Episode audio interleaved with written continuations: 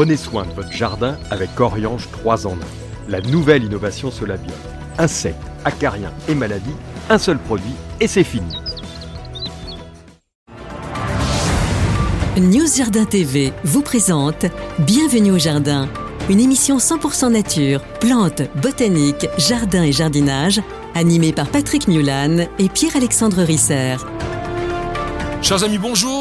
Je suis très heureux avec mes camarades ici de vous retrouver pour cette nouvelle émission. C'est le numéro 69. Nous sommes le 24 septembre et comme je vous l'ai dit, mes camarades, et oui, parce qu'aujourd'hui, nous sommes trois. J'ai l'immense plaisir d'accueillir Arnaud Morière. Arnaud, bonjour. Bonjour. Alors Arnaud, c'est un paysagiste, un globe-trotteur, quelqu'un qui, depuis des années, avec son compère Eric Ossard, travaille sur la création de jardins. Il a inventé des tas de trucs, notamment c'est lui qui avait fait les premiers ronds-points du côté de Blois avec des légumes. Il a, il a toujours plein d'idées et il nous a fait un bouquin formidable dont on parlera tout à l'heure et dont nous avons déjà parlé d'ailleurs sur l'antenne qui s'appelle Manifeste du jardin émotionnel. Alors j'avais critiqué le titre, on, y reviendra parce que je trouvais que c'est incompréhensible, mais euh, l'intérieur est très compréhensible. Et puis bien sûr nous avons Pierre-Alexandre Risser, donc mon nouveau camarade qui est là, lui aussi paysagiste. Alors je sais pas s'ils vont euh, avoir les mêmes idées l'un et l'autre, mais ça va donner la richesse à notre émission.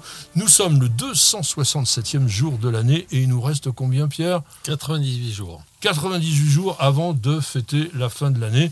Deuxième jour du signe astrologique de la balance. Troisième jour du mois de Vendémiaire dans le calendrier républicain français, qui est associé aujourd'hui avec la châtaigne. Alors châtaignier, c'est pas vraiment un arbre de jardin quand même. Ah, c'est pas un arbre de jardin, on pense que c'est plutôt un arbre de forêt. Après, on utilise beaucoup le bois de châtaignier dans le jardin. Ah Moi, je ne le voyais pas comme ça. On voyait aussi la châtaigne avec Bah, le côté fruitier. Quand Bah, même bien sûr, bien sûr. Puis les châtaignes, on pense bien sûr à l'Ardèche. On passe à l'Ardèche et puis il faut de la place. Châtaignier, ça t'inspire un peu? Ben, malheureusement, oui, parce que je dirais que c'est un des arbres qui disparaît en ce moment, hein, à cause de- des maladies, etc., du, mou- du changement climatique et d'autres choses. Et, euh, et ça fait malheureusement partie de, de tout un cortège d'arbres de nos forêts qui disparaissent petit à petit. Et ça, ça me fait mal au cœur. Heureusement, il y a eu des, des clones qui ont été créés par l'INRA, qu'on peut planter dans les jardins et qui sont résistants à- aux maladies. Alors il faut un grand jardin quand même parce que le châtaignier est quand même un très grand arbre, mais c'est vraiment très très joli. On va en voir un petit peu les détails maintenant. Alors c'est le genre Castanea qui a été créé en 1754 par non pas par Linné mais par un Écossais qui s'appelait Philip Miller et ça fait allusion à Castanis ou Castanon, une ville antique euh, de Thessalie en Grèce, parce que le châtaignier serait originaire un peu de ce côté un peu bassin méditerranéen, peut-être même d'ailleurs jusque du côté de la Turquie euh, par là. Famille, famille, tiens mes amis botanistes, Comme le châtaignier. Comment? Comme le chêne. Oui. Famille Et comme non. le chêne, des fagacées, hein, fagus aussi, donc le hêtre, famille du hêtre, famille du chêne. Neuf espèces seulement de châtaigniers. Euh, Il y a le châtaignier du Japon, Castanea crenata, le châtaignier d'Amérique, Dentata, il y a un châtaignier chinois, Mollissima, bon, etc. Il y a un châtaignier nain aussi, Pumila. Donc euh, des, des plantes qui sont quand même généralement des grands arbres, puisqu'en fait notre châtaignier c'est une vingtaine de mètres de hauteur, feuilles très caractéristiques. Mhm. Comment tu les décris? Bah, elle est assez longue et crénelée. C'est celle qui entoure le fromage de Banon. Voilà. Chacun ses références. Donc, un petit peu coriace avec des grosses dents, effectivement, sur le côté, et qui prennent une très très jolie couleur à l'automne. Ça dure pas très très longtemps, mais ça peut être joli parce qu'après, c'est un peu marcescent le, le châtaignier. Donc, elles peuvent se crisper et devenir toutes marron. Euh, et puis, la floraison est sympa quand même sur le châtaignier. Bah, des grands chatons, euh, oui, au mois de juin, juin, juillet. Et parfumé, Ouais, au moins odorante. Et puis, tu as le miel de châtaigne. Alors, alors, quand tu dis chaton, il faut préciser à nos amis, quand on dit chaton, c'est que ce sont des fleurs unisexuées. Donc le, ch- le châtaignier est monoïque, comme on dit en botanique, c'est-à-dire qu'il a à la fois des fleurs mâles et des fleurs femelles sur la même plante. Il fleurit pas tout de suite. Il faut souvent attendre une vingtaine d'années avant d'avoir les premières fleurs de, de- de châtaignier, mais c'est vraiment quand même très très joli. Alors ensuite, tiens, une question piège. Quelle est la différence entre un marron et une châtaigne? Alors pas du marronnier euh, à Esculus, hein, mais quand on parle de ma- le marron comestible et la châtaigne. Y a-t-il Bah, une différence? Oui. Sinon la taille? Oui, on est un peu là-dedans. Il a la taille, il y en a, il y en a un qui se fait en pâtisserie et pas l'autre. Oui, mais c'est c'est une question botanique en fait. C'est parce que chez le châtaignier, de base, le fruit est cloisonné parce que comme on a plusieurs ovules, on va avoir généralement allez, entre 2 et 5, 6 petites châtaignes. Et par la sélection, on a obtenu des cultivars qui font qu'une grosse D'accord. fru- fructification. marron glacé. Voilà, qui permettent de faire par exemple des marrons glacés. Alors, attention de ne pas confondre avec le marron d'Inde, donc Aesculus hippocatum. Le fruit, lui, n'est pas comestible chez le marron. Ça peut même être un petit peu gênant. La particularité du châtaignier au niveau du jardin, c'est sol acide. Oui. Hein. Donc on est aussi dans des sols pauvres. Tu parlais de la- de l'Ardèche, c'est tout l'avantage du châtaignier. Capable de cultiver dans des terres très siliceuses, très, très drainantes. Plante qui a été cultivée depuis l'époque romaine. On l'appelait le gland de Zeus à l'époque. Parce Oui. qu'on l'assimilait un petit peu, je pense, aussi euh, euh, comment, Au chêne. au chêne, exactement, au gland des sardes aussi. Et puis dans le Limousin, où on le cultive aussi pas mal, hein, il n'y a pas que l'Ardèche, c'est l'arbre à pain.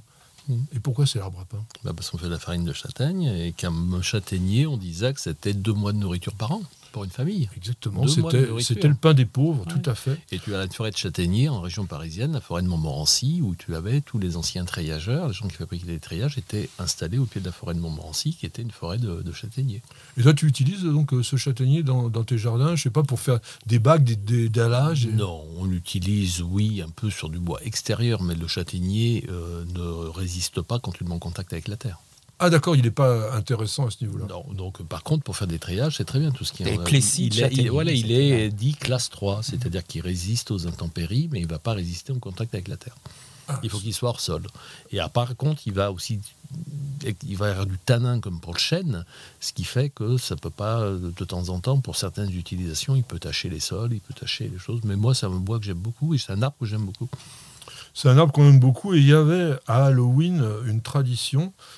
Si une jeune fille n'avait pas encore eu l'idée du, du visage de son mari, si elle l'avait jamais vu dans un miroir, elle estimait que le 31 octobre était un jour magique et elle faisait la chose suivante. Elle alignait des châtaignes, des châtaignes sur la grille de la cheminée et elle donnait à chacune le nom d'un mari potentiel. Et elle récitait la chose suivante Si tu m'aimes, éclate et envole-toi. Si tu me détestes, brûle et éteins-toi. Donc, peut-être qu'il y en avait plusieurs qui éclataient après, elle s'est embêtée. Mais Deuxième sélection. alors, dans le langage populaire, mes amis, une châtaigne, c'est quoi? C'est un marron. Oui, C'est un coup. c'est un coup. Et ce châtaignier, évidemment, c'est se battre. Et on dit par dérivation se castagner. Dans le langage de fleurs, en revanche, c'est un message de volupté et de prévoyance. On dit que c'est la- ça permet de découvrir l'autre. Autre intérêt du châtaignier, c'est un arbre qui vit très très longtemps. On connaît des châtaigniers qui ont des diamètres de tronc jusqu'à 8, 9, 10 mètres et qui, euh, et qui, dépasse les 500, qui dépasse les 500 ans. Et le plus grand, je crois qu'il est mort maintenant, qui était estimé entre 2000 et 4000 ans, il était sur les pentes de l'Etna. Le plus vieux connu au niveau de ces châtaigniers. Un anniversaire, 24 septembre 1803, ça te dit quelque chose? Pas vraiment, non. Alexander Andrzejewicz von Bunge, un médecin botaniste germano- germano-russe, très très important. Il a créé plein de genres qu'on connaît. Ceratostigma, c'est le plein pagou rampant. Caryopteris, Caryopteris à barbe bleue, bel arbuste. Il a Gentiana scabra, et il a plein de plantes. Clérodendron bingei, par exemple. Ouais. Ça, c'est intéressant comme, euh, comme arbre, même si ça pue un peu. C'est la feuille qui pue, mais les fleurs sentent bon. Ça sent, ça sent le gâteau qui sort du four, je trouve, la La feuille. feuille Ouais. Ah. Dans mon jardin. Je Ah. ne dirais pas que ça pue. Eremurus bingei. Ah oui?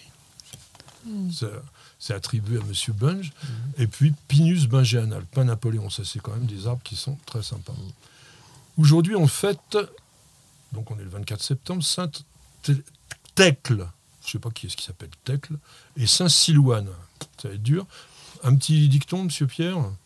À la Saint-Silouane, arrachons la valériane, Les racines sont réputées sédatives et aphrodisiaques. Ouais, donc c'est le moment où on peut prendre la, valériane officinale. Je ne sais pas si c'est vraiment aphrodisiaque. Et on peut dire aussi à la Saint-Silouane, partout s'accroche la bardane. Arctium caja. Oui, euh, elle n'a pas. C'est. euh, vous savez ce qu'on a, ce que ça a permis d'inventer la, la bardane. Le velcro C'est avec cette plante-là que le velcro a été inventé. Ouais. C'est marrant, hein, les, les fruits de la Et bardane. tout ça, se mange dans la bardane, la tige, la feuille. Le fruit, ça doit être un peu indige- Pas le indigeste. fruit, mais la tige. Ah bon? Ouais. Ah, je vois pas ça. Pierre, que nous dit Jackie? J'habite la région de Mons en Belgique et j'aurais souhaité planter un kumquat. Pensez-vous que ça puisse être possible au niveau de la rusticité et quel est son type de sol? Mon cher Arnaud, toi qui habites tous les pays tropicaux du monde, Eh bien, euh, je dirais que c'est pas forcément l'idéal pour faire une culture de kumquat. Néanmoins, néanmoins, le kumquat se, euh, cultive très bien en pot. hein, il fructifie très très vite. Donc rien n'empêche ce monsieur d'avoir son kumquat en pot et de le rentrer dans l'hi- euh, pendant l'hiver en véranda. D'autre part, c'est un des agrumes quand même les plus rustiques. hein, il résiste à des, des petites gelées jusqu'à moins 5, moins, Moins 5 6. Et donc, euh, finalement, on peut imaginer Mmh. qu'en Belgique, avec le réchauffement climatique, d'ici quelques années, on pourra faire des kumquats. Ouais. Après, les agrumes, euh, quand on les rentre, ils n'aiment pas des températures de 25 degrés. Il faudrait qu'ils vivent à 14 degrés la Ah, même journée. pas. il a, il a- Même il a pas. parlé de véranda, Ah il a raison. oui. Vraiment très froid, et à la ne limite pas- du gel. Et ne pas oublier de les arroser. en hiver. Ouais. Alors, il y a une chose, j'ai vu dans la littérature, certains l'annoncent à jusqu'à moins 10. Faites extrêmement attention à ce que l'on vous dit sur la rusticité. Moins 10, c'est peut-être possible sur un kumquat dans des conditions très particulières, à savoir un petit moins 10 pendant quelques une heure heures ou deux matin, le matin, dans un sol particulièrement sec. Parce que si vous avez l'humidité, la plante résiste beaucoup moins, évidemment, au froid. Et si le froid est moins important mais dure longtemps, la plante aussi peut être agressée.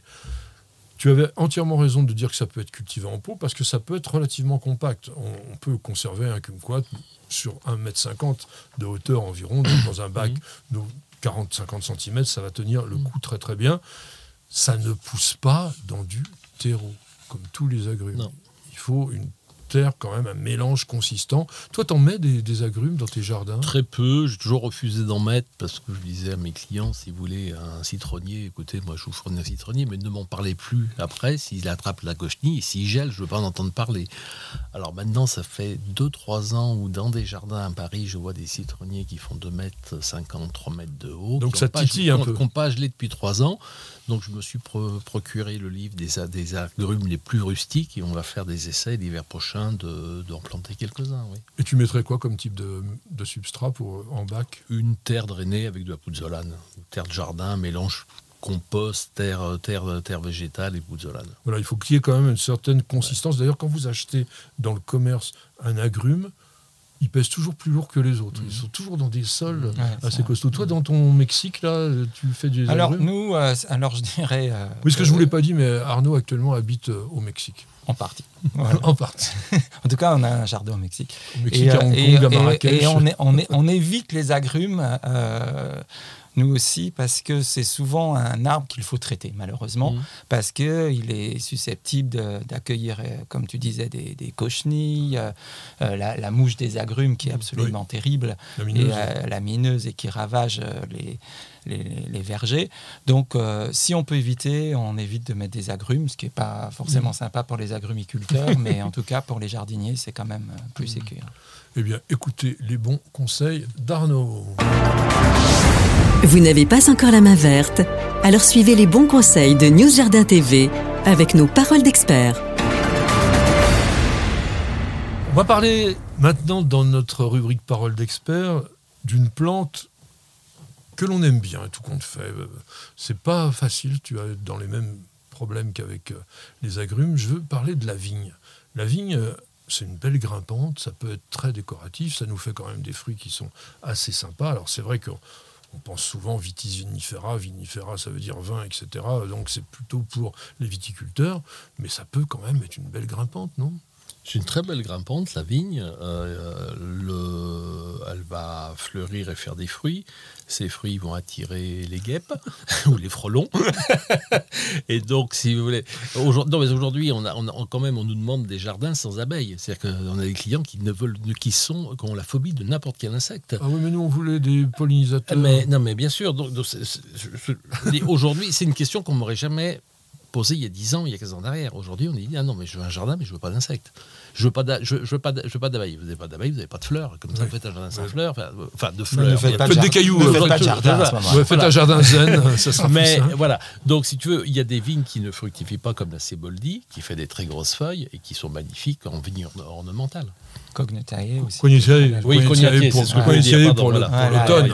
L'automne est qui sont magnifiques. Mais enfin, les, floraisons attirent quand même les insectes aussi, de toute façon. Oui, mais, mais tu vois, contrairement à ce que tu dis, nous, dans nos jardins familiaux mmh. qui sont tout à côté de chez nous, énormément de gens ont fait pousser des vignes sur leurs cabanons mmh. autour.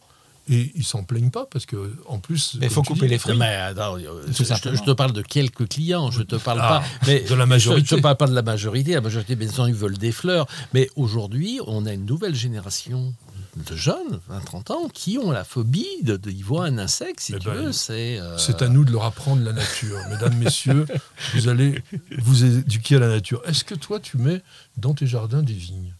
Oui, ça m'arrive. Oui, oui, tout à fait. Alors effectivement, on va éviter de les mettre près des endroits où les, enfants vont, par exemple, se baigner ou des choses comme ça.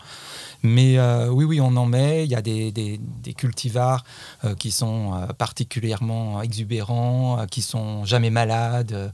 Alors parfois, le vin, le, notamment, il y a un cultivar qui s'appelle le Noah. Oui. tu connais, c'est une, une, vigne dont le, raisin rendait fou, disait-on. Et par contre, en vigne de jardin, c'est extraordinaire extraordinaire parce qu'il ne chope aucune maladie. Il fait une, très belle ombre. Et, puis alors, je dirais que tout simplement, ben, il faut couper les fruits avant qu'ils arrivent à maturité si on ne veut pas les abeilles. Et puis c'est tout. Voilà, si on ne veut pas les abeilles, mais on veut les abeilles, on en a besoin pour les jardins. C'était fait partie des cépages américains qui sont arrivés après Phylloxera. Moi, j'ai un ami à Antibes qui en a fait planter partout chez ses voisins. Et ensuite, c'est lui qui vient couper le raisin il fait un vin qui s'appelle le vin framboise. C'est un vin, c'est un torboyau qui a le goût de framboise et bu sur place, c'est très agréable. Par contre, ça se bien frais, hein, bien, frais. Hein. Ça, voyage pas. On a rapporté une bouteille à Paris, c'est imbuvable. Oui, mais il y a quand même des tas de vignes qui font des fruits délicieux, des mm. vignes de table dont on parlera tout à l'heure. Et puis n'oublions pas quand même que c'est une sorte de tradition méditerranéenne, la treille de vigne. Ah, tout à fait, du, Liban jusqu'à jusqu'à l'Espagne, euh, c'était vraiment... L'ombrage sous la vigne, c'est quand même sympa. Alors, le genre Vitis, mine de rien, 72 espèces. Mais une quarantaine sont originaires de Chine, contrairement à ce qu'on pourrait imaginer. Et donc la vigne de Coignet, notamment, hein, donc celle-là, prenez. Si vous avez de la place quand même, hein, parce que ah, c'est très, très euh, c'est grand, grand, grand. Hein, Ça mm. fait ouais, 10-12 mètres de long, mais en automne, les couleurs sont absolument Ça grimpe dans les arbres, c'est ça qui est aussi assez extraordinaire. Mm. C'est-à-dire que si on a un arbre qui fait finalement un peu la gueule, mm. pas extraordinaire, on peut très bien planter cette vigne qui va couvrir l'arbre et qui va donner un aspect extraordinaire à l'automne. Tout à fait. Vitis vinifera purpurea aussi. Magnifique. Hein. Pas mal pour, l'ornement quand même, qui vaut le coup. Est-ce que vous savez ce que veut dire ampélographie Ça tourne? Non, c'est la science de la vigne, la science qui ah associe botanique et énologie pour les cultivars de la vigne, donc les cépages de vigne. Quand on a on étudie ça, c'est l'ampélographie. C'est parce que je pensais que ça me fait penser à ampélopsis tout de suite. Oui. non, mais parce que je pense qu'ampélo, ça doit vouloir dire. Mais euh, l'ampélopsis, c'est une vigne aussi. Oui, donc, des vignes pour les amateurs, mes amis. Il y a des variétés quand même qui ont été créées par l'INRA, qui a hybridé différentes espèces et cultivars de vignes pour sélectionner des plants qui soient plus rustiques, parce qu'il y a certaines vignes qu'on cultive essentiellement dans le sud de la France, pour une certaine raison, c'est que c'est quand même un peu frileux. Je rappelle que dans l'île de France, au 19e siècle, on ne les cultivait pas dehors. Les vignes, elles étaient en serre. Quand on va à Saint-Jean-de-Beauregard, ils ont encore une serre avec une vigne à l'intérieur. Pour le raisin de table. Je parle de raisin de table. Oui, parce que pour le vin, effectivement. Ah bah oui, s'il dans, la vallée du, dans la vallée du Rhin ou en Suisse, on a des vignes dans des. Je vais vous citer des variétés, vous allez me dire si vous les aimez ou vous les connaissez. Aladin, c'est un raisin noir à grande mm. grappe qui est vraiment un, une vigne de jardin d'amateur parce que elle n'a pas besoin de beaucoup de traitement, elle est relativement résistante, mais en revanche, c'est plutôt une plante pour le sud de la France. Amandin, qui lui est blanc, c'est des grandes grappes. Alors la saveur est très agréable, c'est un, un peu comme du muscat et qui n'a pas besoin non plus beaucoup de traitement, c'est assez résistant, lui aussi pour le sud de la France, parce qu'il il mûrit mi-septembre euh, euh, du côté de Marseille. Il y a Candin, c'est une création de l'INRA aussi, tout doré, saveur de muscat. Carla, re, INRA. Donc ça, tiens, Carla, c'est un croisement de Cardinal et d'Alphonse Lavallée, qui sont des vieilles variétés de, de raisins de table qu'on utilisait euh, encore. D'ailleurs, va Alphonse Lavallée est encore bien oui, euh, dans, les, dans les pépinières. Donc il y a- il y, a beaucoup de ces variétés-là. Il y en a qui ont été croisées avec du chasselas. Il y a Perdin. Perdin, c'est très très connu. C'est un grain rond, euh, blanc, euh, qui est très intéressant. Et lui, plutôt pour le nord de la Loire, parce qu'il il mûrit beaucoup plus tôt. À partir de mi-août, on peut l'avoir. Alors, le plus précoce des noirs s'appelle Prima. C'est aussi l'INRA qui, en 96, a créé ça. Et il est encore plus précoce que, que Cardinal. C'est un, vraiment un, un raisin intéressant. Puis, on va rester dans le classique. Je pense qu'il faut, si on veut un, un bon raisin agréable, chasselas doré de Fontainebleau. Moissac? Alors, de Moissac, ça c'est l'appellation, qui est d'ailleurs de la variété Chasselas doré de Fontainebleau. Donc, ce petit grain doré, bien parfumé, bien sucré. Alors, ça passe côté muscat que peut apprécier chez d'autres, mais c'est quand même vraiment Mhm. très très bien. Qu'est-ce- Il y, a- il y a des variétés. Alors, les variétés apirènes, ça vous dit quelque chose? Pas du tout. C'est les Non. raisins qui n'ont pas de pépins. Ah oui. D'accord. Ces raisins qui n'ont pas de pépins sont plutôt des raisins qu'on cultive dans des zones qui sont un petit peu plus douces au niveau du climat. C'est sensible aux maladies. Et c'est là que je voulais en venir, c'est quand même que cultiver de la vigne dans son jardin, alors que maintenant, au niveau jardin amateur, on n'a pratiquement plus rien Mhm. comme produit de soins pour les plantes, c'est compliqué. Quoi. Parce que euh, ça attrape quand même facilement le mildiou, l'oïdium. Ça vit avec. Oui. Et, et le sulfate non. de cuivre, on n'y a plus droit du tout Si, si, Bon, alors, la bouillie bordelaise, la on bouillie bordelaise, Moi, je- donc, je- euh, j'ai c'est quand j'ai- même assez j'ai des vignes dans efficace. le beau potager, j'en ai à la pépinière, on ne les traite pas, les feuilles sont, sont, sont malades, sont un peu atteintes, mais Non, ça mais va. les grains. Attends. Nous, on a de la famille qui est fait du Bourgueil. Mm. J'ai visité les vignes bio Mm. à une époque avec quelqu'un qui s'est simplement décalé par rapport à son, sa date de traitement Mm. de une ou deux journées. Tous les grains étaient complètement fichus. Une fois que le mildiou se met dessus, le grain se crispe complètement. Il devient un peu comme un, un raisin confit. il est inutilisable. Il n'y a plus de jus, il n'y a plus rien dedans. Donc la, la vigne, peut-être que sur le plan de sa vigueur, elle est capable d'accepter du mildiou sur le Mhm. feuillage, mais si vous voulez récolter un peu de vin, euh, pardon, un peu de, de grappe, bah, il va falloir quand même y penser. Est-ce qu'on peut en cultiver sur le balcon?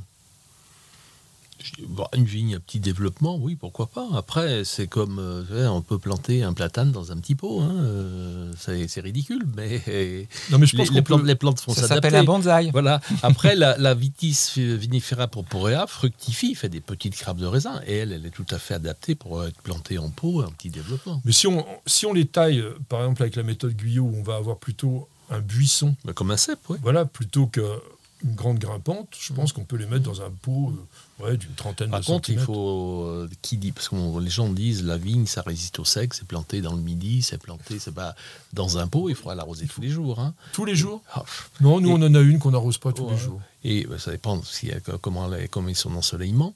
Et ensuite, c'est une plante qui n'aime pas les courants d'air. Ça, le planter en toiture d'immeuble, sur une pergola, c'est-à-dire en plein ciel, elle pousse pas. Elle pousse pas. Non. Alors, il faut penser qu'il faudra la tailler, donc on y reviendra à l'époque de la taille, parce que c'est une plante qui peut devenir vraiment énorme. Il y en a qui font 12 à 15 mètres de long, on parlait de quoi étirer, euh, donc il faut quand même faire attention. Taille en cordon aussi, donc euh, ça c'est un truc que je vous conseille de faire un cordon si vous voulez le faire en pot, c'est ce qu'on a fait cette année. On a quand même pas mal de grappes qui se développent en ce moment. Quoi de neuf au jardin? Patrick Mulan et Pierre-Alexandre Risser ont sélectionné pour vous nouveautés à découvrir, salons et fêtes des plantes à visiter. Quoi de neuf au jardin? Qu'est-ce que tu aurais dans tes besaces? T'as rien? Moi, j'ai découvert, je suis désolé, c'est pas moi qui l'ai découvert, j'aurais aimé. Au mois de mai dernier, les Chinois ont découvert une forêt primaire dans un gouffre de 192 mètres de profondeur, en fait une sorte de faille, mhm. dans une région qui s'appelle le Guangxi, au sud de la Chine. Un endroit, alors qui est un peu comme l'endroit où on a en Australie découvert le pain volémie, le volémia nobilis. Donc c'est des espèces de failles dans des zones karstiques. Donc des, on ne peut pas grimper sur ces espèces de montagnes-là parce que c'est très très très pointu, très peu épais et ouais, acéré. Et donc il a fallu des spéléologues pour descendre en rappel pour aller voir la nature qu'il y avait en bas, qui avait été vierge de toute activité humaine. Donc ils ont mis un temps infini pour voir tout ça. C'est 500 hectares donc ils ont trouvé cette forêt avec des arbres qui font jusqu'à 40 mètres de haut là-dedans, et évidemment une faune, et, enfin pas une faune, une flore invraisemblable qu'il va falloir regarder parce qu'il doit y avoir des, des choses qui sont peut-être exactement comme des plantes d'il y a des millions d'années. Ça n'a absolument pas été bougé. Donc c'est quand même étonnant de se dire qu'au jour d'aujourd'hui, il y a encore des zones sur cette planète totalement isolées de tout contact extérieur depuis des millénaires et qui développent des forêts dans lesquelles on va peut-être pouvoir améliorer encore notre connaissance du monde vivant et peut-être même de l'évolution du monde vivant.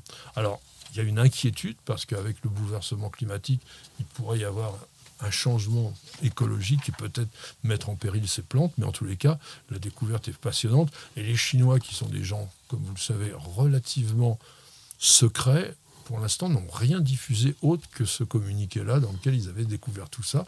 Et ils vont, je pense, tout étudier avant de communiquer là-dessus. La semaine prochaine, 1er et 2 octobre, il y aura les Journées des plantes et arts du jardin au château de Jossigny. C'est en Seine-et-Marne, c'est la quatrième édition. C'est à 25 km à l'est de Paris. Il y a 70 exposants et vous pourrez retrouver notre ami Pierre-Adrien euh, Lagneau, qui est le jardinier de Truffaut qu'on avait invité ici. Il sera là pour vous faire des démonstrations sur l'entretien des arbres fruitiers, des petits fruits, etc. J'ai pas d'autres fêtes des plantes. Euh, bon, il doit peut-être y en avoir d'autres. En tous les cas, si vous voulez qu'on parle de vos fêtes des plantes, n'hésitez pas à nous en faire part. On sera très heureux d'en parler dans l'émission. En tout cas, maintenant, ça te dirait un petit café? Bah pourquoi pas Tiens, on prend un petit café, on a une page de publicité, on se retrouve tout de suite. Pour une récolte abondante et de qualité, choisissez la gamme d'engrais Solabiol, potager et verger, utilisable en agriculture biologique.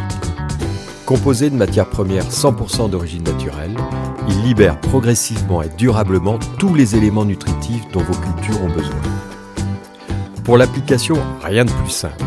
Épandez l'engrais au sol, griffez légèrement pour l'incorporer, puis arrosez. Deux à trois apports dans la saison suffiront. Solabiol, le partenaire de votre jardin nourricier au naturel.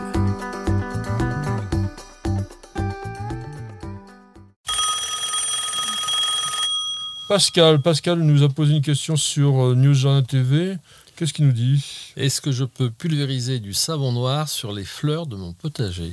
Alors Pierre, toi tu es un adepte du savon noir. La réponse est non. Voilà, je suis d'accord avec toi.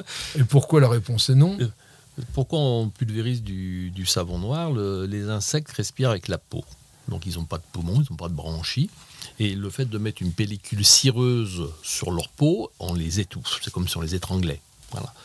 Euh, donc, si on pulvérise du savon noir sur les fleurs, ça veut dire que les fleurs, il y aura des insectes pollinisateurs, on va tuer les pollinisateurs. Donc, c'est complètement ridicule. Exactement. Donc, en un mot, on ne traite jamais pendant la floraison.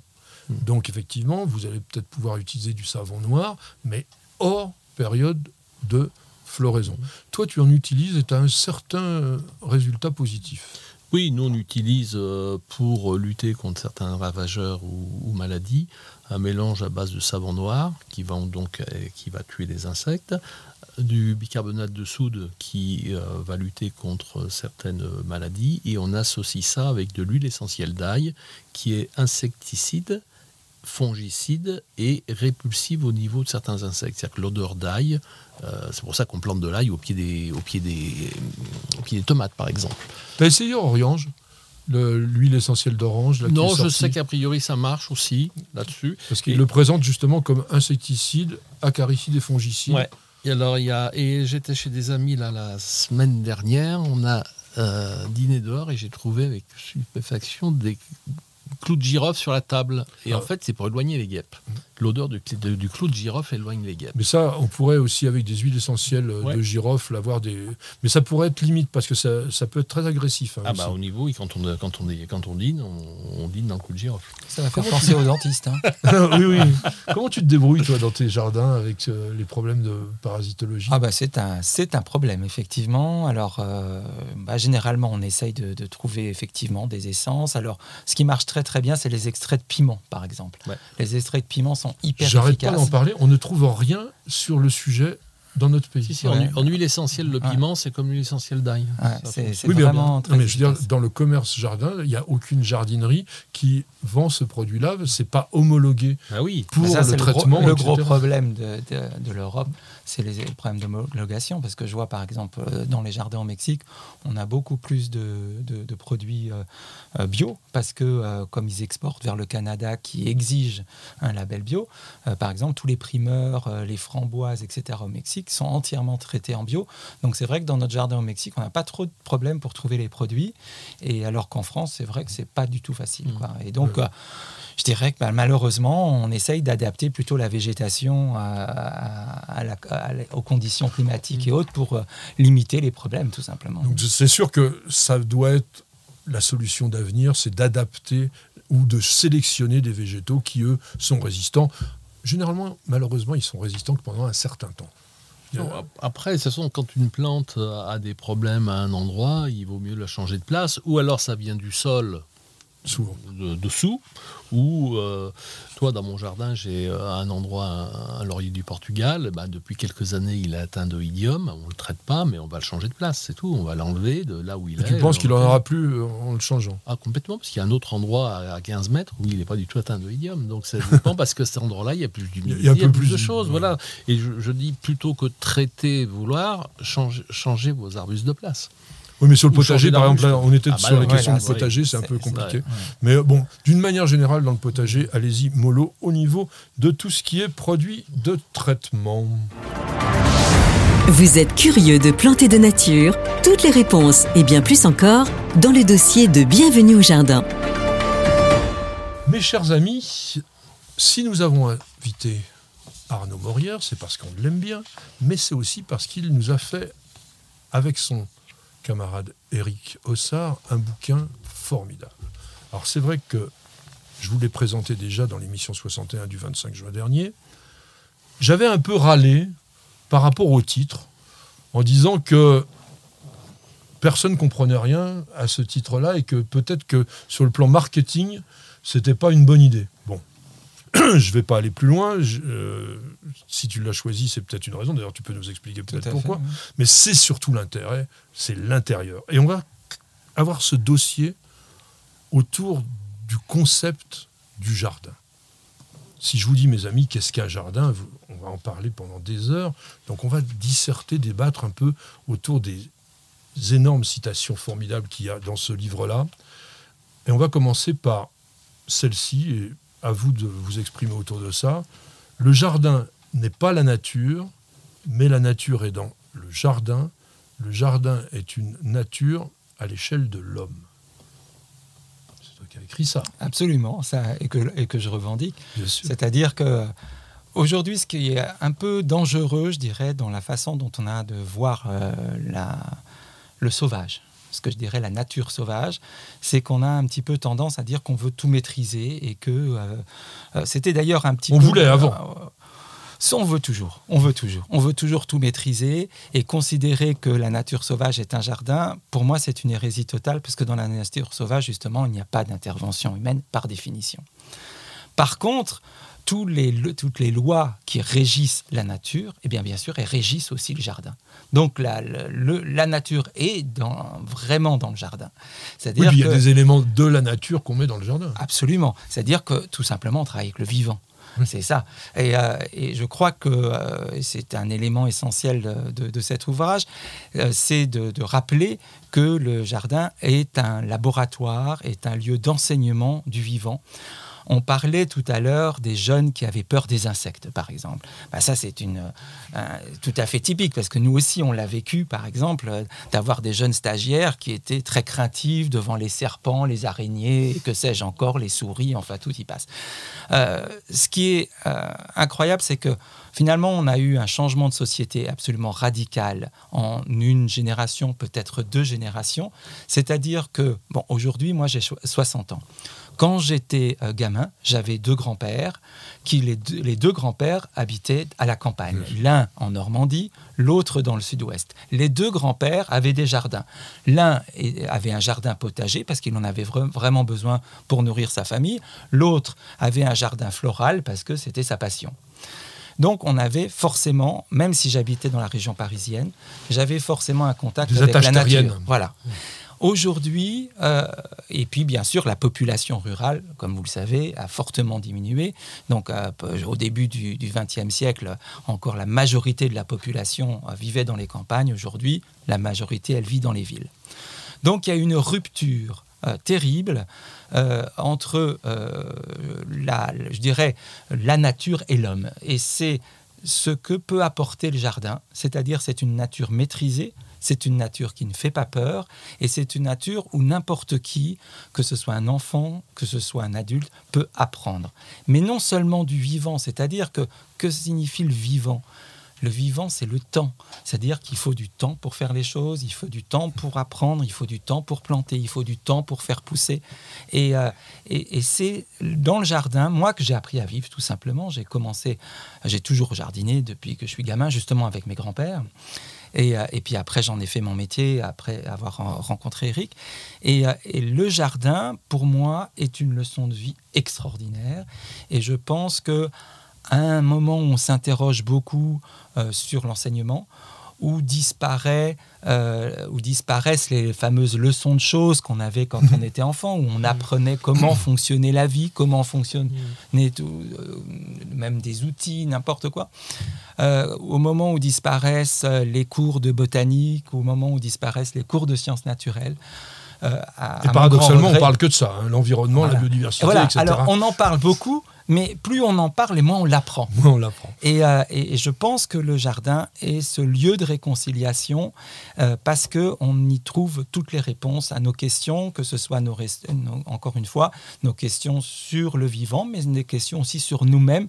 Comment appréhende-t-on un jardin? Comment va-t-on appréhender notre attitude par rapport à la nature Est-ce qu'on va être des tailleurs? Est-ce qu'on va passer notre temps à tailler des gazons, à tailler des haies, etc. Moi, c'est sympa. Moi, j'aime bien tailler. Eh ben, moi, j'aime pas ah, moi, je te dis franchement, Patrick, moi, j'aime pas. Parce que euh, je pense que. Alors, bien sûr, il y a des tailles qui sont nécessaires. Attendez, hein, je vais pas me. Mais euh, je pense qu'on perd beaucoup de temps à tailler. Et Regarde les gens qui se passionnent pour le bonsaï. Oh, bah, ça, chacun son truc. Hein. Extraordinaire. Non, mais c'est. Oui, mais... C'est un contact avec le végétal extraordinaire, avec une projection sur ce qui va devenir, etc. Enfin, bon, on pourrait en parler des, des milliers d'années. Je vais demander à Pierre sa réaction par rapport à, la, même chose Parce que sinon, on va Il y a, Si tu veux, moi, le titre, j'aime bien parce que le, jardin n'est qu'émotion. Donc déjà, pour moi, le titre, le jardin, c'est quoi? C'est du subjectif, c'est ce qu'on ressent. C'est pas ce qu'on voit, c'est ce qu'on ressent. Voilà, il n'y a pas de... Donc le jardin n'est qu'émotion. Ensuite, euh, le jardinage devrait être enseigné dans toutes les écoles, et dès la primaire et dès la maternelle, parce qu'avec le jardin, on fait tout. D'abord, on apprend le temps, le temps qui passe. On attend à travailler avec du vivant et que si le vivant, bon, on le fait mourir, il n'y a pas deuxième chance. Hein, il faut tout recommencer depuis le départ. Dans le jardin, on peut euh, faire euh, beaucoup de choses. On peut faire de l'arithmétique, on peut faire de choses. Et en même temps, c'est euh, on est humble devant la nature, devant ce qui peut se passer. Et donc, pour revenir à ce que tu disais, je pense que le jardin devrait. S'il y a bien une discipline qui devrait être enseignée à l'école, c'est bien le jardinage plus la couture, plus la menuiserie, plus tout le reste. Il y a une deuxième citation. enfin, le, jardinage, je pense, est fondamental, comme tu disais, parce que ça apprend le vivant, tout On simplement. apprend le vivant. Et, Et on- euh, et qu'aujourd'hui, on est quand même face à ce grand problème où on a une disparition du vivant, une disparition du Et- sauvage. Et on a peur que de ce qu'on ne connaît pas. Si Absolument. les gens ont peur des abeilles, ont peur des insectes, parce qu'ils ne les connaissent pas. S'ils Parce qu'ils connaissent, les- les pensent Quand on connaît l'abeille, on n'a pas peur Voilà. de l'abeille. Voilà. Après, maintenant, on ne va pas se mettre une tête dans une ruche non plus. hein. Ni, ni le, pi- ni le pied sur un nid de vipère. Autre euh, citation du livre d'Arnaud et d'Éric Le dessin du jardin est une trame dont la végétation va s'affranchir pour constituer un paysage qui échappe au dessin, à l'intention initiale. Alors, Donc là, on est dans l'idée que tu dessines ton jardin, mais que c'est en fait que quelque chose d'imparfait, parce que c'est la végétation qui, par la suite, va le tracer elle-même. Alors, je dirais pas, je, dirais pas imparfait, je dirais qu'on est des initiateurs simplement. C'est-à-dire que quand on plante une, euh, un petit arbre ou un petit arbuste en godet, ce petit arbuste en godet, bah, soit ça va marcher et tout d'un coup il va faire euh, des mètres de haut, soit ça va pas marcher et puis effectivement il va mourir. Pourquoi pas Ça fait partie du jardin, c'est-à-dire que c'est aussi des déceptions. C'est pas que euh, des réussites un jardin, c'est euh, fait par apprentissage. Et, et on rejoint le problème de la taille, c'est-à-dire dans la taille, on va limiter, on va conformer la nature à nos désirs. Et moi, ce que je défends, c'est qu'il faut au contraire accompagner la, nature et, que le désir qu'on ait soit un désir justement de vivant, d'expansion, de, croissance euh, spontanée et naturelle et non pas de contrainte. Et, euh, un jardin, euh, tout le monde le sait, c'est pas le paysagiste qui le fait. Je veux dire, moi, quand je fais un plan de jardin, j'initie une histoire. Et après, c'est le jardinier qui va l'entretenir, qui va la continuer, cette histoire. Mais surtout, par-dessus tout, il y a ce vivant, il y a ce végétal qui va pousser et qui va, euh, qui va, euh, qui va apporter un nouveau paysage. C'est-à-dire que ce, euh, cette petite plante qu'on avait plantée au début, au, milieu des graminées, par exemple, je donne un exemple précis. Quand on plante un jardin au milieu d'une page vierge, par exemple, donc une terre où il n'y a pas d'arbres, il n'y a rien on va commencer par planter des champs avec des graminées qui vont protéger justement des petits arbustes, des petites plantes. C'est, on est dans un milieu qu'on appelle ouvert, c'est-à-dire ensoleillé. Et puis ces arbustes, ben, grâce à la protection qu'apportent les graminées et d'autres, plantes annuelles, eh bien, va commencer à pousser, va commencer à ombrer le- l'espace. Et les- il n'est pas tellement euh, sympa parce que finalement, au bout de quelques années, il va apporter de l'ombre à ces graminées qui vont disparaître. Parce que c'est le, le cycle est fini. Et puis d'autres plantes vont apparaître ou d'autres plantes vont être plantées. Et là, c'est l'acte du jardinier. C'est-à-dire que dans la nature, les plantes, elles viennent spontanément et elles viennent d'un milieu restreint qui est le milieu simplement euh, de- des quelques kilomètres autour de, de l'espace euh, de croissance, alors que le jardinier va pouvoir apporter parfois des plantes de très loin, mais qui répondent exactement aux besoins qu'il a à ce moment-là dans son jardin. Et mais ça, il y a quand même un côté je décide. La, la différence entre la nature et le jardin, je pense que c'est ça. C'est-à-dire que moi, jardinier, je décide que toi, cette plante, tu vas aller là. Alors ça marche ou ça marche pas, comme tu disais. Alors que la nature, elle, ça va être un peu l'effet du hasard. Oui, on, mais on là, est, on est un peu, on est un petit peu les commandeurs malgré tout. Non, dans le jardin, c'est aussi l'effet du hasard parce que vous avez faire ce que vous voulez. Si une plante ne veut Elle pas pousser, oui, elle ne poussera pas.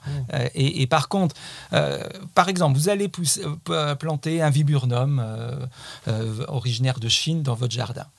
Et puis, bon, il se développe moyennement, sympathiquement. Mais puis tout d'un coup, il y a un, un sureau qui va arriver, qui vient de loin, qui va lui piquer la place. qui va lui piquer la place. Et bien là, vous aurez un choix à faire. Et peut-être que ce sera le sureau que vous allez arracher, celui qui s'est introduit La spontanément, mauvaise herbe. la mauvaise herbe qui n'existe jamais, ou c'est finalement le sureau qui va vous étonner, qui va fleurir, qui va vous donner des fruits avec lesquels vous allez faire vos confitures et tout ça, alors que ce pauvre viburnum que vous avez payé 30 euros dans une fête aux plantes, ah ben, finalement, bon, bah, non, il n'est pas très intéressant. et je le vire. Et, donc, effectivement, on a, il y a un acte du jardinier, mais c'est toujours la nature qui a le dernier mot. Et je voudrais revenir quand même sur ce titre, parce que tous les deux, vous êtes partis sur ce titre. L'un vraiment, l'autre, ne ment pas. Manifeste. Mais il a, il a une raison très précise, ce Ah. titre. Parce qu'il répond à un autre manifeste qui est celui de l'architecture émotionnelle. Ce manifeste de l'architecture émotionnelle a été écrit au début des années 50 par un Allemand qui vivait au Mexique et qui s'appelait Matthias Goeritz. Et ce manifeste de l'architecture émotionnelle est quelque chose dont on parle beaucoup aujourd'hui, qui revient beaucoup, beaucoup dans la discussion des architectes. Et donc, en fait, ce bouquin est aussi une réponse à Matthias Goeritz. En plus, il se trouve que mon jardin est à quelques kilomètres de l'endroit où Matthias Goeritz a écrit euh, ce manifeste. Et c'est quelqu'un que je, bon, qui est décédé maintenant, mais qui m'a toujours beaucoup inspiré, que soit lui ou Barragan, qui est son, suiveur le plus connu. Et donc, en fait, ce manifeste du jardin émotionnel est une réponse au manifeste de l'architecture émotionnelle de Matthias Goeritz. Voilà. Alors Pierre, c'est Paul qui nous a posé une question sur New Jardin TV. Elle est longue. Cette année, j'ai laissé monter à graines des jacinthes des bois. J'ai obtenu plusieurs centaines de graines bien noires et brillantes. J'ai l'intention de les semer. Mon instinct me dit qu'il faudrait certainement les laisser sécher cet été et les vernaliser cet hiver pour les semer vers la fin février. J'habite en région parisienne. Qu'en pensez-vous? Bah, c'est des plantes bulbeuses, c'est pas vraiment génial. Le, semis, ça demande des, des années et des années. Puis en plus, ces jacinthes des bois, ça se reproduit tout seul. Donc euh, moi je suis pas euh, complètement bah, passionné par ça. Les... les... bulbilles, on, fait souvent de la multiplication végétative sur des plantes bulbeuses, donc il suffit de séparer les, touffes et puis ça marche. je pense que ce qu'il peut faire aussi, c'est parce que c'est quand même sympa de récolter les graines, c'est de les ressemer sur place, c'est-à-dire de griffer le sol. Euh, et de, de, de, dépendre les graines, de recouvrir, et il va avoir comme ça un champ de, de, de toute façon, elle, se naturalise toute seule, la jacinthe. Il ne faut pas s'en occuper. C'est-à-dire qu'elle prend ses graines, elle les met à l'endroit où elles sont là, et mettre un peu de compost dessus, et poussera. Voilà. Les plantes sauvages, c'est vraiment c'est les plus difficiles à domestiquer. Souvent, Voilà. Mm. Donc, euh, surtout pour les jacinthes des bois, il faut les laisser grainer là où elles sont. Elles ne pousseront que où elles voudront pousser. On ne peut pas les maîtriser. Non, non, mais c'est ce que je voulais dire, c'est que ça s'étend tout seul, ça se mm. naturalise. C'est vraiment la plante mm. qui va occuper le terrain, qui va aller là où elle veut, comme vient de dire Pierre, et c'est pas la peine de prendre les graines, d'essayer de faire tout un bazar, de les stratifier, etc. Sauf que si euh, ce monsieur veut les implanter dans un endroit où il n'y en a pas, à ce moment-là, on peut comprendre sa, sa, ah, réflexion. Il ne nous l'a pas, pas, dit. Et hein. donc, dans ce cas-là, je pense qu'on revient sur ce qu'on a dit, c'est-à-dire qu'il faut mettre le, semer en, en, place, ne surtout pas s'amuser effectivement à faire des godets, tout ça, parce que comme tu disais, alors là, on s'en sort pas. Mais s'il sème en place dans un, dans un environnement qui correspond à celui de la jacinthe, parce que c'est pas la peine de le mettre dans un endroit qui lui correspond pas. dans un sous-bois. Dans un sous-bois, etc. Avec, euh, effectivement, il, sème, il remet, un petit peu d'humus dessus. Et puis. les euh, laisser tout de suite. Il faut pas attendre l'automne, ni février. Il faut les, Garder le cycle naturel. Exactement. et Eh ben, garder le cycle naturel et un des meilleurs cycles naturels, c'est de prendre un petit café. On s'arrête deux secondes, on prend une page de publicité et on revient tout de suite. Pour un beau jardin d'ornement, choisissez la gamme d'engrais Solapiol, utilisable en agriculture biologique. Composé de matières premières 100% d'origine naturelle, il libère progressivement et durablement tous les éléments nutritifs dont vos plantes ont besoin. Pour l'application, rien de plus simple. Épandez l'engrais au sol, griffez légèrement pour l'incorporer, puis arrosez. Deux à trois apports dans la saison suffiront. Solabiol, votre partenaire pour un jardin magnifique au naturel.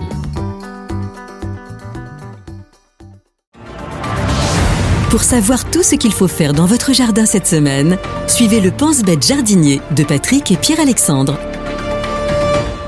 Alors, mon cher Pierre, nous sommes euh, déjà en automne, puisque le 24 septembre, l'automne est déjà là. Que vas-tu faire ou que nous conseilles-tu de faire déjà dans le jardin cette semaine? 24, 24 septembre. pas décembre. 24 septembre. on continue bien entendu à, récolter. On continue que ce soit au potager ou dans le jardin, les plantes, euh, tout ce qui est plantes condimentaires. Euh, on peut couper les dernières branches d'estragon, les faire sécher, euh, couper un peu de sauge, couper un peu de romarin. Euh, le jardin est encore très beau au mois de septembre, hein, donc on y touche très peu, euh, sauf s'il y a vraiment eu des, accidents un petit peu de, parcours. Mais euh, si on n'a pas encore taillé ces plantes qui vont craindre un peu le froid pour l'hiver, c'est encore le dernier moment pour les faire, d'arrondir une touffe de lavande, d'arrondir une touffe de thym, voilà, sur les, sur méditerranéennes.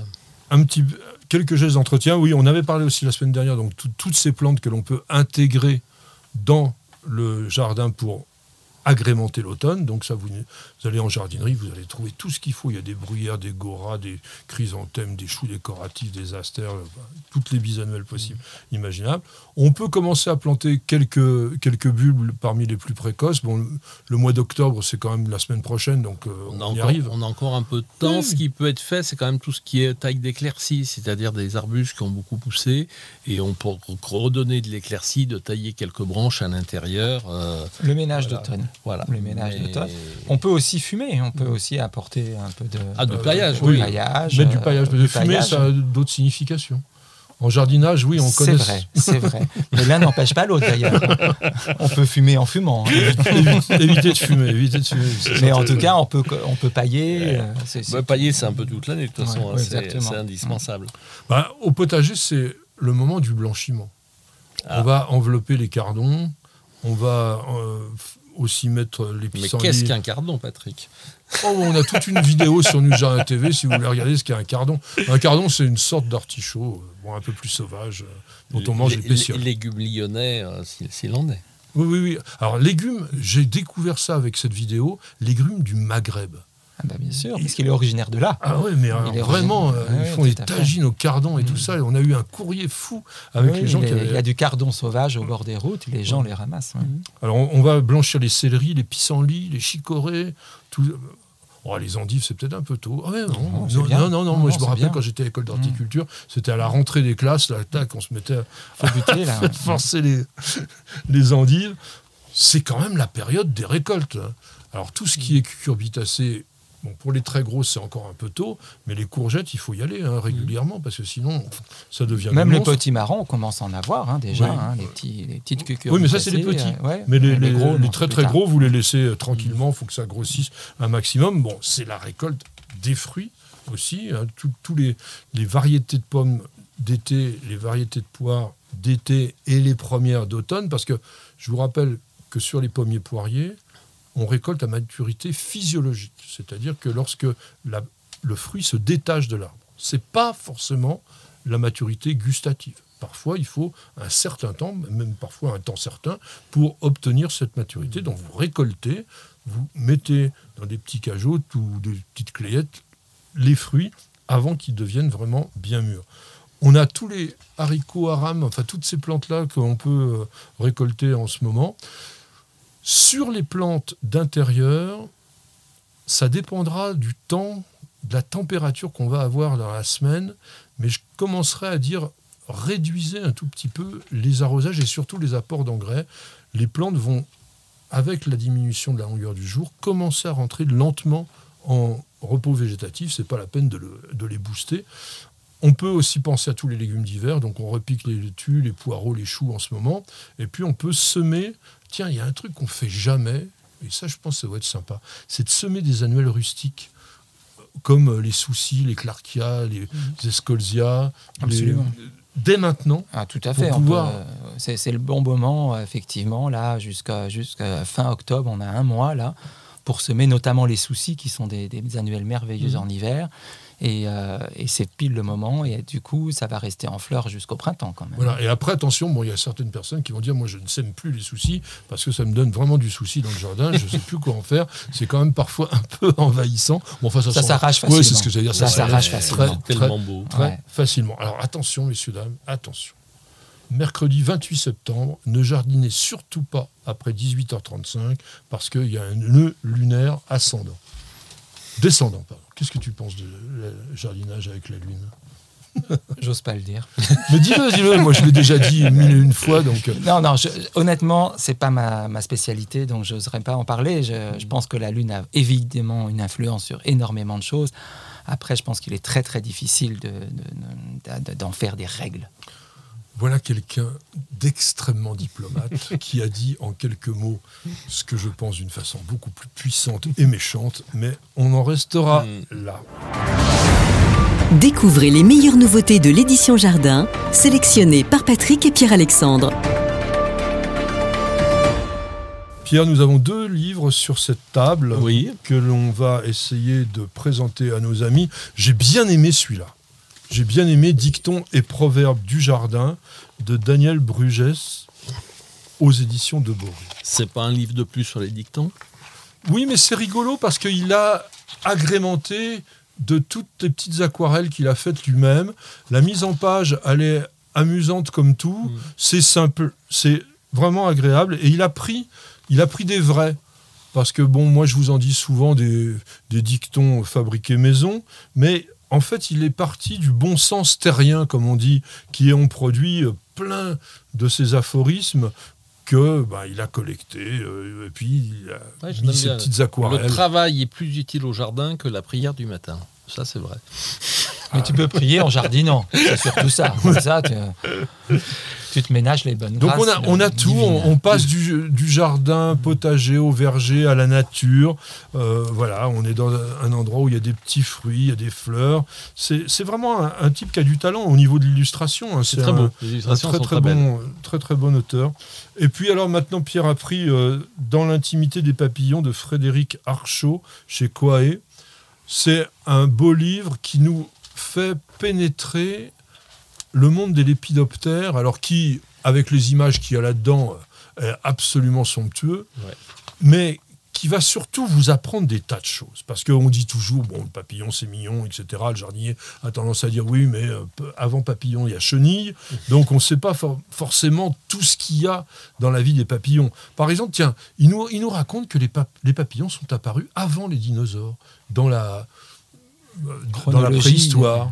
Et que à l'époque, il n'y avait même pas les plantes à fleurs, donc ils n'étaient pas butineurs, les papillons. Et Qu'est-ce qu'il faisait alors Eh ben écoute, il faudra lire le livre.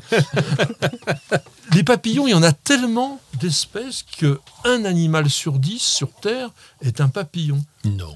Mais on ne le sait pas parce que 9 papillons sur 10 vivent la nuit. Ce sont des papillons nocturnes qu'on voit quasiment Et jamais. surtout très petit parfois. Alors, il y en a des, mi- ah oui, il y en a des bon, minuscules. alors, les, les micro-lépidoptères, c'est pas forcément les copains du jardinier, hein, ceux-là. Euh, alors, vous avez des, papillons qui sont capables de mémoriser les choses parce qu'ils sont capables de savoir quelles sont les plantes qui vont leur apporter le meilleur nectar, où, ils se trouvent, etc. Donc, il y a aussi le regard des papillons qui leur permet d'être vraiment des observateurs du monde extraordinaires. Donc, ce livre est passionnant, il est remarquablement illustré et il est chez Quae. Et il vous raconte aussi un, tr- un truc. La belle dame, donc, qui est un papillon qu'on voit très régulièrement euh, sur le- les plantes et notamment la lavande, il dit que la nuit venue, elle s'envole à 50 km/h et peut atteindre 1000 mètres d'altitude. Donc comme quoi, bon, les papillons, c'est vrai que c'est éphémère, mais ça a des possibilités que l'on n'envisageait pas avant d'avoir lu ce livre que je vous conseille tout particulièrement. Alors alors, Angélique, qu'est-ce qu'elle nous dit? Oh, je sais pas si ça va passionner Pierre, ça. Quel est le message transmis dans un bouquet d'arômes? Tiens, je, je vais demander à Arnaud, t'aimes bien le, le langage des fleurs? Tu, tu Euh, pratiques non, c'est ça pas vraiment ma tasse de thé. Non, non, ça j'avoue que je serais bien incapable de dire quel est le message que transmet l'arôme. Alors, Je sais qu'au Mexique, il y a une tradition d'offrir des grands bouquets d'arômes blancs. Je connais Mais- le nom que donnent les Anglais à l'arôme, Dis? pénis ardent. Ah, mais ça, c'est plutôt pour, c'est plutôt pour l'arôme titan, c'est plutôt pour les amorphophallus, ça. Oui, Donc- donc, donc, donc, message euh, interdit au moins de 18 ans. Voilà. Eh ben, tu as un peu raison. Parce que quand on regarde le langage des fleurs du 19e siècle, l'arôme, alors le, plutôt Zantedeschia ethiopica, hein, l'arôme d'Éthiopie qu'on cultive couramment, c'est l'ardeur, c'est la flamme amoureuse, c'est vous êtes mon idéal d'amour, vous êtes une beauté, vous êtes superbe. Alors on dit toujours vous, parce que ça date du, 20 du 19e siècle, on ne tutoyait pas les gens à l'époque. Et puis il y a un message qui est quand même très très beau, que vous allez aimer, c'est écouter votre âme. Ça te laisse dubitatif. C'est par rapport à la- à l'arôme? Voilà, on offre un bouquet d'arômes et c'est écouter votre âme ou écouter ce que je vous transmets à travers mon âme, Oui, peut-être. très, loin du, du- Ouais. de l'étymologie anglaise. Ah oui, non, mais les Anglais sont des coquins, tout le monde le sait. Patrick, Pierre-Alexandre, racontez-nous une belle histoire de plantes, de jardin ou de jardinier. Mes chers amis, maintenant nous allons terminer notre émission avec la rubrique qu'on appelle Histoire botanique et j'avais envie de vous parler des nénuphars et nymphéas, parce qu'il ne faut pas confondre les nymphéas, les lotus, etc. On va parler du genre nymphéa qui tient. Cette fois, il est bien de Linné, le genre nymphéa, 1753, monsieur Linné.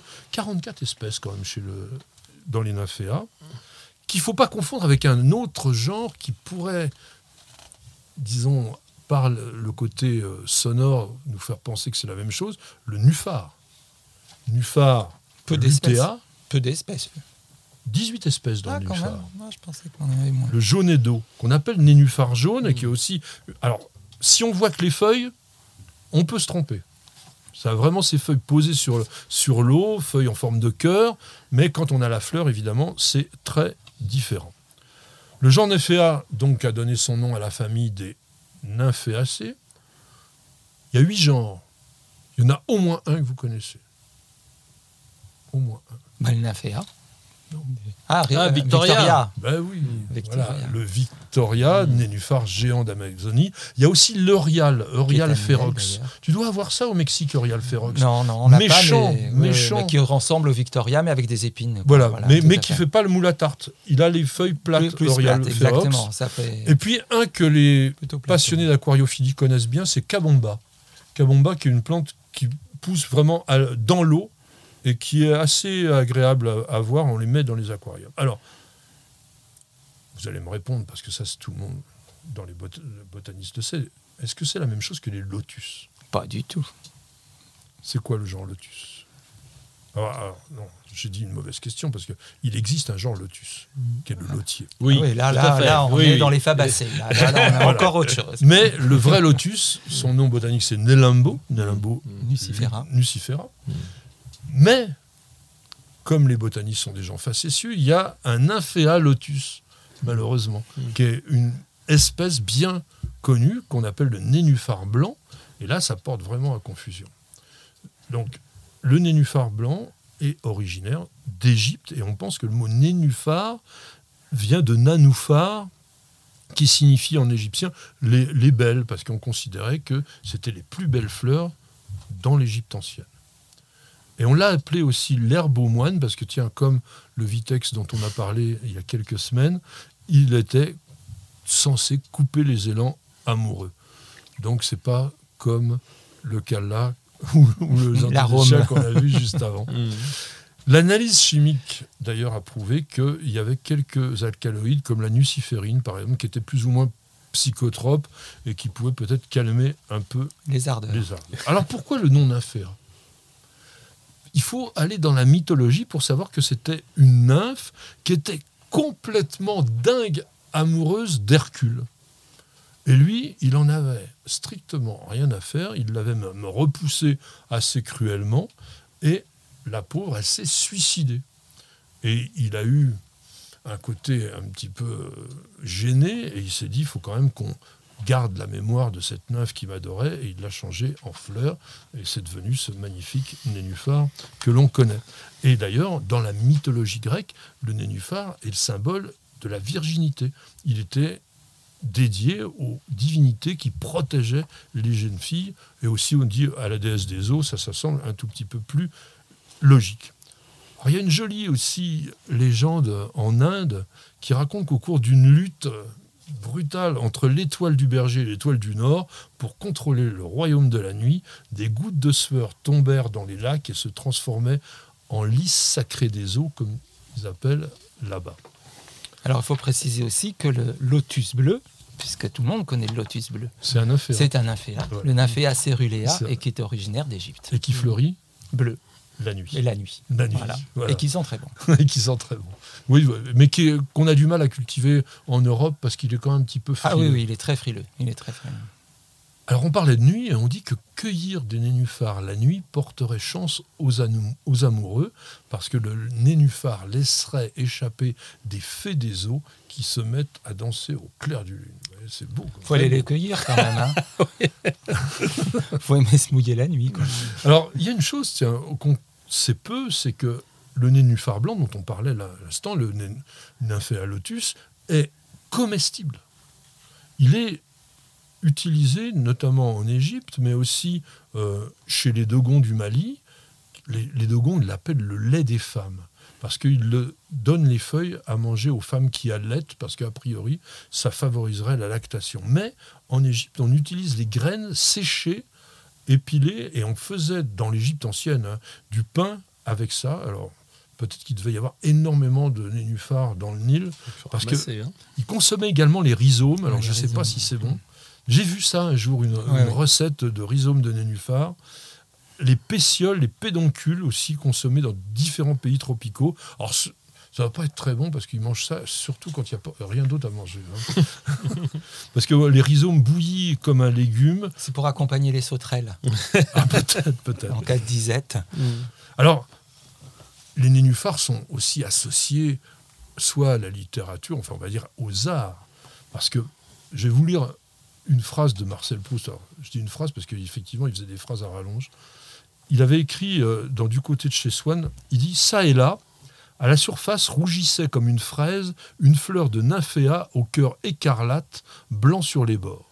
Plus loin, les fleurs plus nombreuses étaient plus pâles, moins lisses, plus grenues, plus plissées et disposées par le hasard en enroulement, enroulement si gracieux qu'on croyait voir flotter à la dérive, comme après l'effeuillement mélancolique d'une fête galante, des roses mousseuses en guirlandes dénouées. Alors toi, tu fais des grandes phrases, mais alors lui, c'est beau. Bah, c'est Proust, hein, c'est pas c'est beau. Et puis bon, il y a des naféas incontournables. Une naféa de Claude Monet. Absolument, dans l'orangerie. Je savais pas ça. Peut-être que vous non plus. 250 peintures à lui sur les nymphéas. Il était fou furieux de ça. Il se disait qu'il n'arrivait pas à redonner sur sa toile la subtilité, la finesse de la fleur, et il en a fait pendant 31 ans, les 31 dernières années de sa vie. Il est décédé en 1926. Il n'arrêtait pas, donc, dans son jardin de Giverny, où il y a un magnifique bassin, et il peignait ces nymphéas qui ont aujourd'hui une valeur euh, absolument extraordinaire. Alors, puisque vous êtes quand même paysagiste, mes amis, quel est l'intérêt d'avoir des nénuphars dans, son jardin? Est-ce qu'on en met couramment bah, toi, t'en mets même dans des petits, petits bacs? Oui, non, il faut quand même avoir des bassins, il faut quand même avoir un peu d'espace et des bassins qui soient, qui soient profonds. Vous êtes du tout petit. Euh, ouais, mais le nénuphar, ça fait rêver, ça fait partie des choses. C'est l'été, c'est d'abord c'est une plante aquatique, donc c'est associé à l'eau. Et la fleur de nénuphar, c'est vrai qu'elle est majestueuse, et la fleur de lotus, pour moi, elle est encore plus. Euh, je vais une fois par an en Italie, il y a une ancienne réserve d'eau qui était envahie par les lotus et on a 5000 mètres carrés de lotus. Donc c'est juste. il y a ça en France, à Mougins, sur le lac de Mougins, à côté de Nice. Il y a un lac qui fait à peu près 2 hectares et qui est couvert de lotus. On voit même plus l'eau. C'est extraordinaire. couvert de lotus. En Vendée, il y, a, un jardin, oui, mm. le parc euh, de la Cour d'Aron. Ah oui, à la Cour d'Aron. Qui a euh, un hectare et demi de, de. Alors eux, ils ont fait un truc formidable c'est qu'ils ont aménagé des passerelles à travers, et on, entre dans la plante et on voit cette espèce de pomme d'arrosoir là sous le C'est la, la plante de lotus, que ce soit le bouton, la fleur ou la graine, enfin tout ça. D'ailleurs, la graine est comestible. Aussi. De la graine du lotus. Alors, est-ce que vous savez à quelle heure s'ouvre la fleur de nénuphar dans l'horloge de fleurs? Le matin. À 10 heures et elle se referme vers les 4 ou 5 heures de l'après-midi. Et une fleur de nénuphar, ça dure une, semaine environ mais ça, se, ça revient. Il y en a des diurnes et des nocturnes aussi. Alors, oui, oui, là on parle d'une, des nymphéas habituelles que l'on cultive dans nos jardins d'Europe et qui sont. C'est 10 heures, au soleil, 10 heures du soleil ou 10 heures à ta montre? Non, je pense que ça, doit être 10 heures au soleil, je pense quand même. Hein. Alors il y a un rôle écologique comme des nénuphars, parce que ça ombrage quand même euh, la, pièce d'eau et ça évite la prolifération de certaines algues. Ça aide aussi bah, à certains petits poissons, notamment les alevins, à se protéger. Et voilà, euh, alors quand même, un truc sur les nénuphars, c'est même quand même une certaine profondeur d'eau. Mmh. En général, au moins 40 cm. Les petits nénuphars, c'est 20 cm. C'est pour ça que je disais on peut les mettre dans un demi-tonneau ou un truc comme ça, mais eau stagnante. Mmh. Si vous voulez rater un nénuphar, vous mettez un jet d'eau dans votre bassin.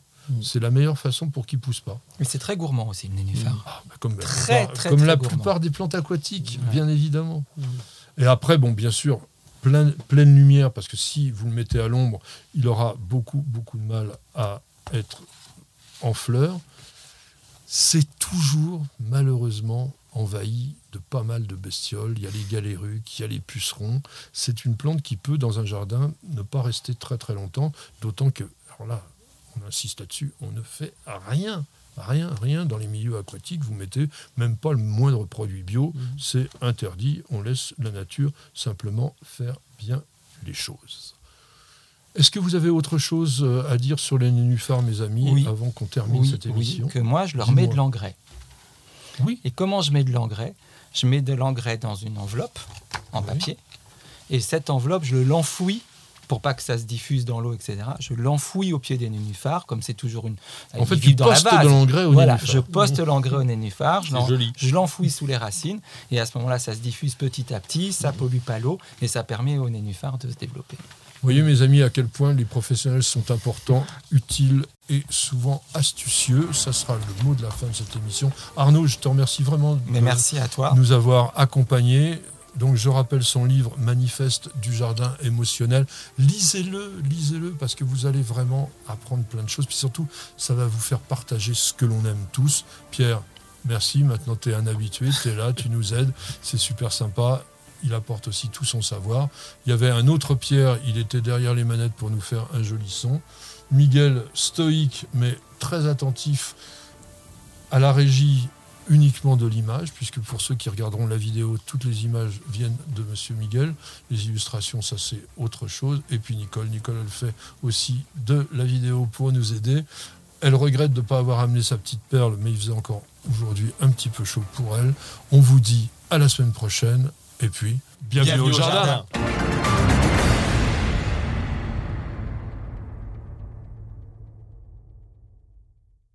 Prenez soin de votre jardin avec Oriange 3 en 1.